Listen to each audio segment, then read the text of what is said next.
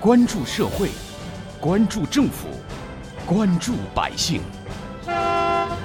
民生新干线。听众朋友们，早上好，欢迎收听今天的《民生新干线》，我是子文。近日，在由中国劳动关系学院、法学院组织的一场学术研讨会上，有专家表示，随着我国科技革命的推动，经济社会的发展，现行的休假制度开始不断完善，探亲假制度作为相关权利义务的主体被忽略了，已经名存实亡了。探亲假这三个字一出呢，不少网友可能要问了：还有这种假期吗？也有很多网友表示，自己从来就没有休过所谓的探亲假。有关什么是探亲假，什么样的人群可以休探亲假？具体内容，一起来听听中国政法大学民商法硕士许延庆律师的解释。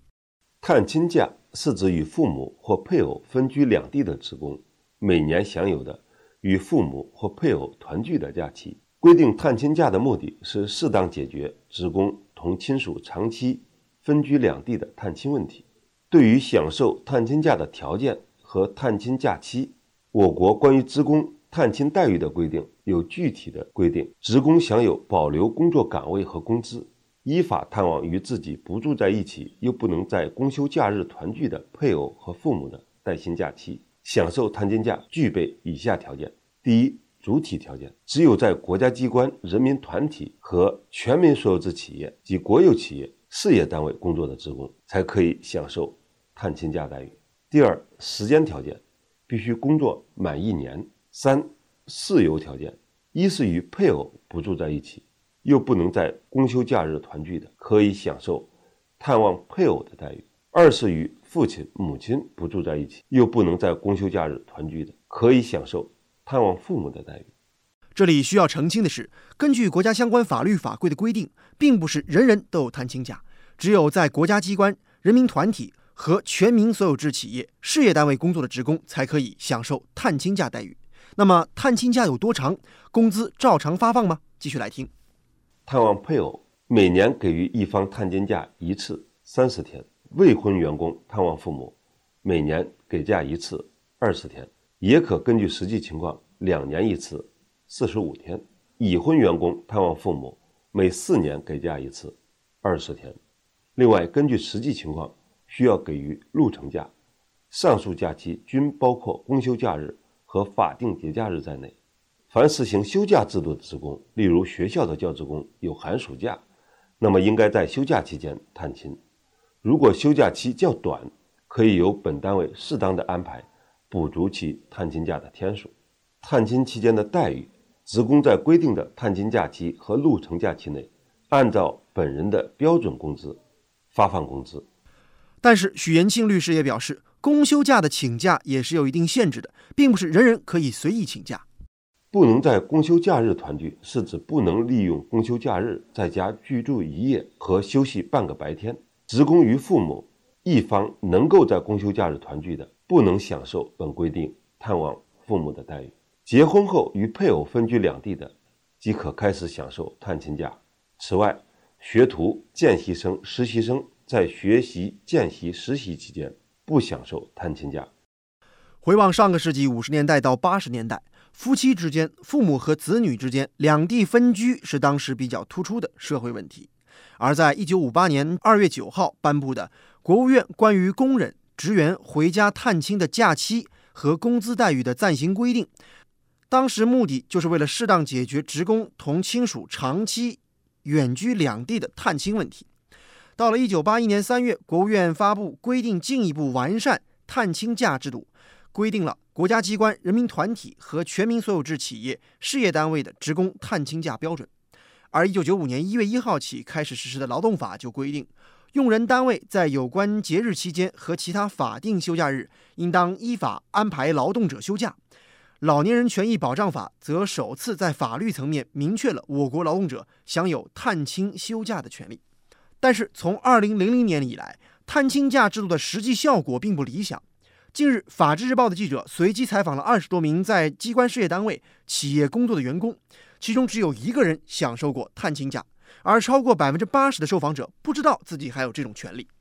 那么，您了解探亲假吗？您又是否享受过探亲假呢？您认为探亲假有没有修改或者优化的必要呢？带着这样的问题，记者采访了几位杭州市民，听听他们都有什么样的观点。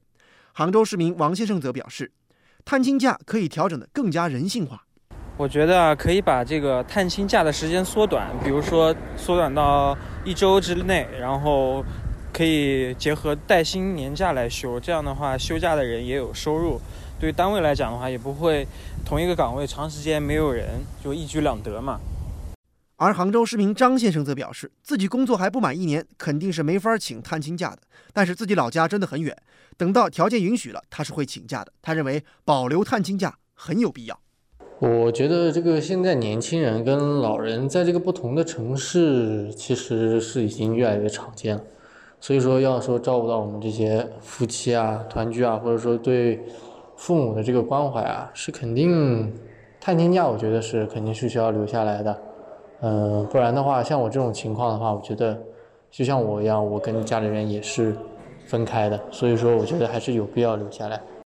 接下来这位方先生的工作单位呢，是在杭州的一家普通的私营公司，他就认为呢，探亲假可以取消，但是呢，他也希望可以适当的增加一些其他的假日。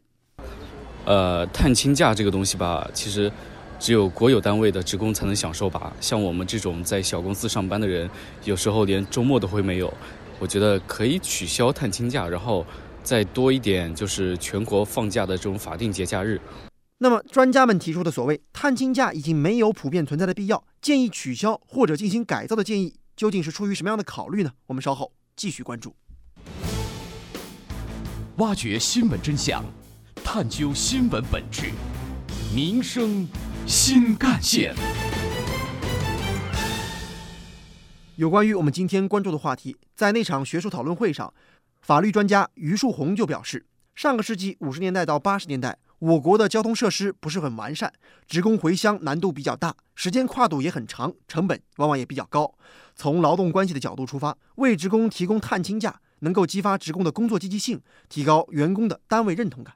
但是事实上，近几年以来，探亲假制度逐步被相关的权利义务主体所忽略。这是社会环境变化、探亲假制度本身的局限，劳动者休息休假体系逐步完善的必然结果。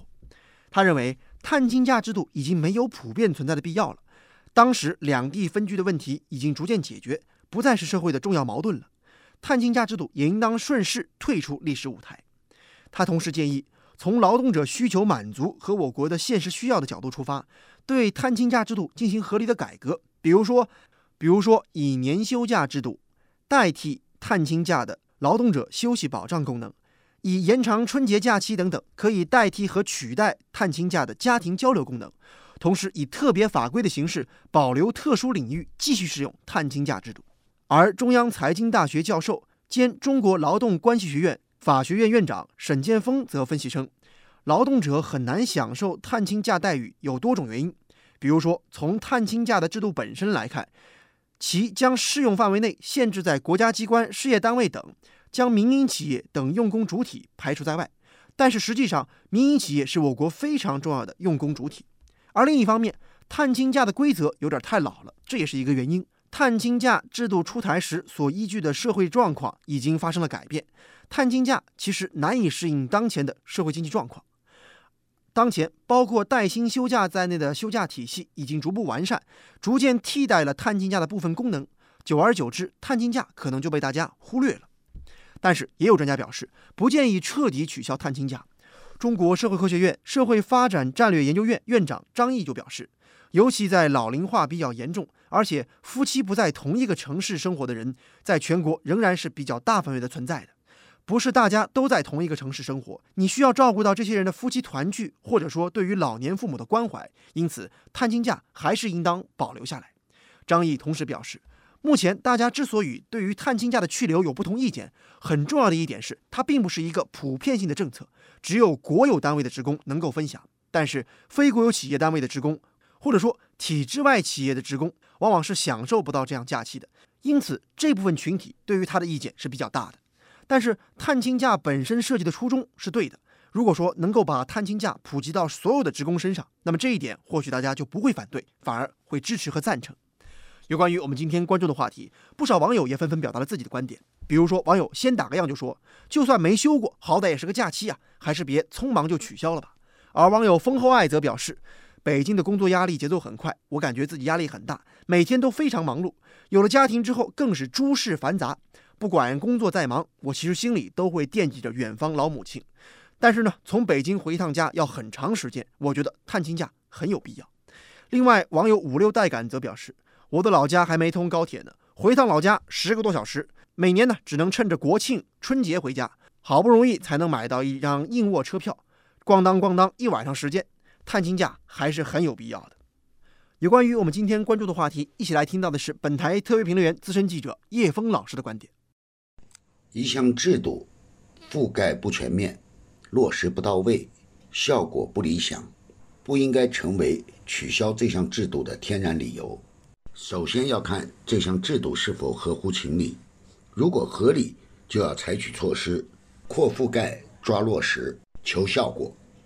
提出要取消探亲假的那些所谓的专家，拿民营企业没有覆盖在内来否定探亲假的合理性。